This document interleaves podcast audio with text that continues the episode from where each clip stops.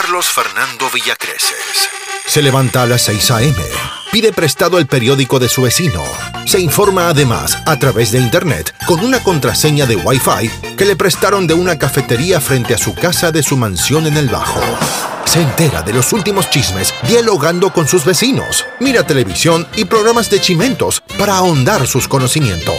A media mañana duerme una siesta para asentar toda esa información.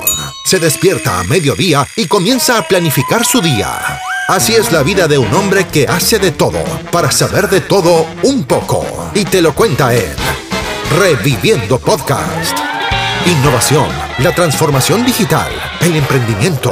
Alguien que quiere ayudarte en tus estrategias, proyectos, emprendimientos. También escucharás de política, la cotidianeidad, entrevistas y mucho más en este podcast con formato magazine. Reviviendo Podcast. Motívate, reinvéntate, descúbrete, acomódate. Porque ya comenzamos. Bienvenidos.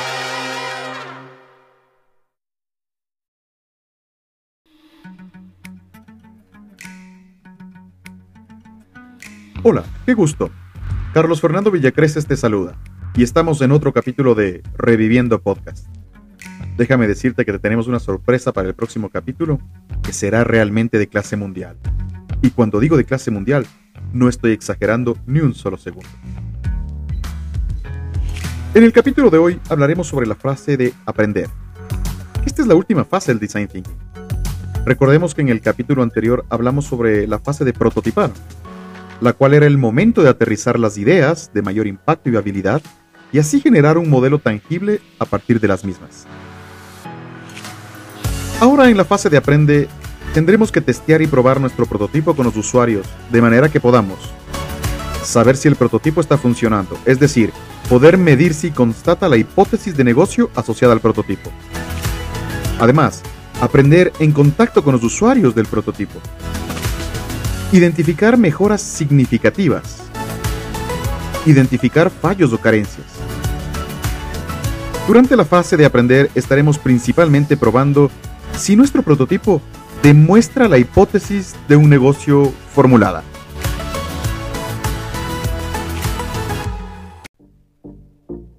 Objetivos de la fase de aprender. En esta fase podremos averiguar si hemos acertado en la definición del problema de nuestros usuarios o el problema al que se trata de dar solución. ¿El prototipo en realidad no es prioritario o no aporta al valor de los usuarios? Además, averiguaremos si es que el problema está correctamente definido, pero ¿la idea que hemos tenido es la que mejor solucionaría el problema del usuario? ¿O podríamos haber explorado otras ideas? Si es que el usuario podría darnos alguna idea que aún no hemos explorado. Es la fase de ¿y por qué no hemos probado? Otro punto a averiguar es si es que el problema está correctamente definido y si las ideas son potentes, pero ¿el prototipo las tangibiliza adecuadamente o es defectuoso? ¿El problema está correctamente definido? Las ideas son potentes. El prototipo es correcto, pero ¿se constata la hipótesis del negocio? Si el usuario experimenta dificultades para usar el prototipo o si le supone más coste del valor que le proporcionará, pues simplemente no lo va a usar. Por ejemplo, si le hacemos dedicar más tiempo o esfuerzo del que dedicaba debido al problema que tenía, desde su punto de vista no le habremos ayudado. La fase de aprender se basa en el feedback que recabamos de nuestros usuarios, y es en esta fase donde iteraremos el método del design thinking, ya que después de esta fase tendremos mucho más entendimiento del problema del usuario, y es posible que incluso hayamos redefinido o haya surgido problemas nuevos. Siempre que puedas realiza esta fase de testeo y aprendizaje haciendo un piloto con usuarios reales. Captura su feedback y analiza los resultados obtenidos para extraer una información a partir de la cual poder evolucionar tu producto. En realidad esta fase de aprender nos permitirá empatizar más y comprender mejor los problemas de los usuarios y por tanto aportará insights valiosos a la fase de definir. También nos permitirá explorar nuevas ideas tras el piloto con los usuarios reales. Por último, nos permitirá evolucionar nuestro producto inicial hasta llegar a la solución que se adapte a las necesidades de los usuarios y habiendo incorporado todo su feedback. Esta es una de las fases más importantes del proceso del design thinking. De nuestra capacidad de recopilar feedback de los usuarios de forma continua y temprana, dependerá que seamos capaces de dar solución rápida a las necesidades cambiantes de nuestros usuarios. Y de hacerlo maximizando el ratio coste-valor.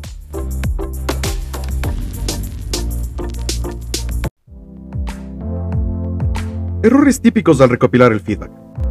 Recopilar el feedback de nuestros usuarios es clave para poder saber de forma temprana si hemos entendido bien sus necesidades o si hemos de adaptar nuestro producto. A continuación veremos lo que nunca debemos hacer o los errores más importantes cuando recopilamos feedback de nuestros usuarios. Entre los errores clásicos están los vías. El vías es un sesgo. Incurrimos en este error cuando o bien nos orientamos solo al feedback de un reducido grupo de usuarios, un grupo no representativo del colectivo final al que se orienta nuestro producto, o bien filtramos o descartamos las respuestas de nuestros usuarios, quedándonos solo con algunas y descartando otras. Otro clásico error es el condicionamiento. Si quieres recabar un feedback útil, has de estar preparado para el resultado y no temerlo. Si temes el resultado, intentarás condicionar a tu audiencia para alterar su respuesta, y de esta forma no estarás obteniendo el feedback honesto y útil.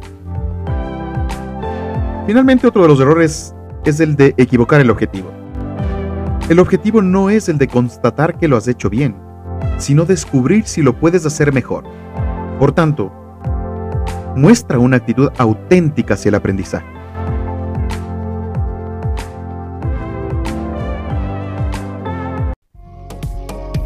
Técnicas para recopilar feedback. Continuación veremos algunas técnicas que nos pueden ayudar en la tarea de recopilar un feedback honesto sobre el que poder basar nuestro aprendizaje y mejorar nuestro producto en cada iteración del mismo. Primero, un piloto. Lanza tu producto a una muestra representativa de usuarios y captura su feedback. Cuestionarios. Tras el piloto, los usuarios podrían complementar un cuestionario. Procura preguntar solo información útil y no hacerles perder el tiempo con un tedioso e interminable formulario. Y siempre deja espacio para que no solamente valoren, sino para que puedan aportar ideas. Finalmente, la sesión de co-creación. Y es que detrás del piloto organiza una sesión informal de co-creación con tus usuarios y captura su feedback de forma visual. No te olvides de capturar también sus ideas.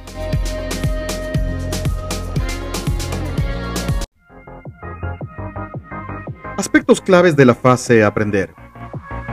Cuando se realiza un test con usuarios del prototipo, es importante tener en cuenta una serie de aspectos que serán clave para maximizar el aprendizaje.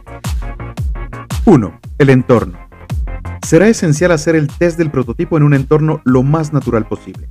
Es decir, aprender de las pruebas que realizan nuestros usuarios siendo observadores de dichas pruebas, pero sin afectar el entorno. El poder observar las pruebas de los usuarios y extraer aprendizaje de la forma en que nuestros usuarios emplean el prototipo se conoce como la técnica del Safari. 2. Feedback. Durante y después del test, recopila el feedback de los usuarios. Puedes emplear el método de me gusta, deseo, qué tal si, para aprender qué elementos del prototipo les gustan a los usuarios, cuáles son sus otros deseos, aquellos que son nice to have, y otros aspectos que les hubiera gustado fueran de otra forma. ¿Qué tal si esto fuera? Tercero, la muestra. Para poder tener un aprendizaje potente es importante que seleccionemos bien la muestra de usuarios con los que vamos a realizar la prueba. Será esencial cubrir todo el espectro posible de usuarios y seleccionar usuarios extremos a los que, sepamos, es complicado agradar con una propuesta. No busquemos aprender solo de usuarios que suelen aceptar bien las propuestas, aquellos regular users. Cuarto, haz las preguntas correctas. Es sencillo, si quieres aprender, haz las preguntas correctas. No podemos lanzar a los usuarios a una batería inacabable de preguntas. A partir de la quinta pregunta sus respuestas serán las de alguien que quiere terminar cuanto antes del cuestionario. Selecciona bien lo que les quieres preguntar para aprender, si el prototipo realmente consigue el valor esperado y si da respuestas a sus necesidades. Ordena bien las preguntas, las más importantes al principio, no hagas preguntas que no sean relevantes para medir el éxito del prototipo y muy importante, siempre deja respuestas abiertas en caso de que las preguntas sean negativas para poder captar el feedback y aprender de la experiencia de los clientes. Es más importante entender por qué capturar simplemente un sí o un no a una pregunta. Quinto, sé neutral. No conduzcas o dirijas la respuesta. Si el usuario percibe que intentas conducir la respuesta, es muy probable que no sea objetivo. No hay nada peor que pedir opinión cuando se muestra que realmente no hay deseo de obtener un feedback objetivo. Sexto, innova en el método. No solo emplees una encuesta, en muchos casos una sesión con los usuarios para capturar su feedback es mucho más potente que cientos de encuestas. En tu sesión puedes emplear una matriz con cuatro cuadrantes para capturar lo que le gustó al usuario, aquello que no le gustó, preguntas o funcionalidades que no entendió, o una sección de ideas. Reparte post-its a los usuarios y déjales que lo rellenen y lo peguen en cada cuadrante. Después revísalo entre todo Créeme que saldrán muchas lecciones aprendidas en solo dos o tres horas de sesión. Séptimo, comparte los resultados de tu aprendizaje con los usuarios. Los usuarios han de ser conscientes de que les has entendido, de que has capturado lo que querían decir y conviene que les trasladen qué aspectos de los aprendidos se incorporarán en las próximas versiones del producto. El resultado de la fase aprende es un conjunto de funcionalidades a matar o descontinuar en el producto actual funcionalidades a optimizar o mejorar porque no consiguen aportar plenamente todo el valor a los usuarios. Y otras nuevas funcionalidades, funcionalidades que no consideras inicialmente. Aprender implica ser capaz de capturar datos relevantes de la forma en que nuestros usuarios usan el prototipo y del feedback que nos aportan. Transformar los datos en información una vez que hayamos entendido el contexto de quién, en qué momento, dónde y qué nos está diciendo. Accionar la información en conocimiento que nos permite saber cómo podríamos responder a lo que nos dice el usuario. Extraer la sabiduría una vez que sepamos el por qué, de manera que podamos tomar las decisiones más adecuadas para iterar y evolucionar nuestro producto.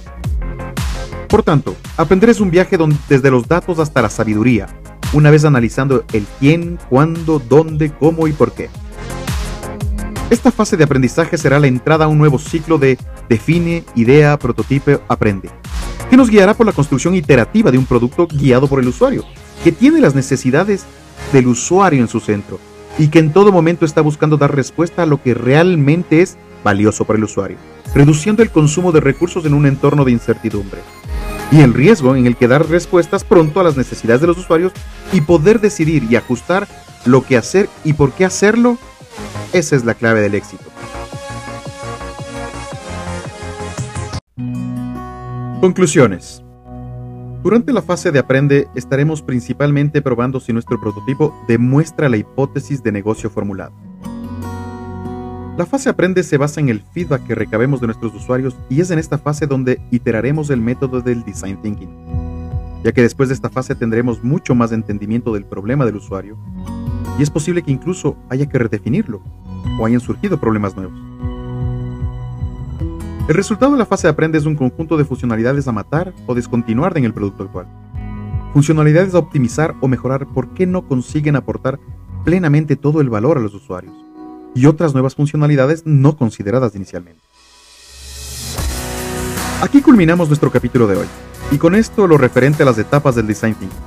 Por supuesto que no terminamos todo el tema, los alcances y los ejemplos del design thinking, pero sí el planteamiento de la metodología.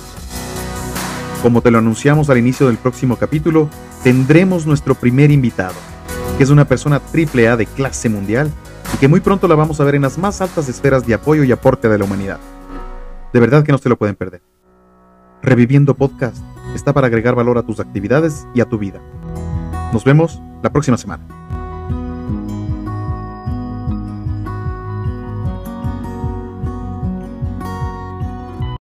Fin del episodio del día de hoy.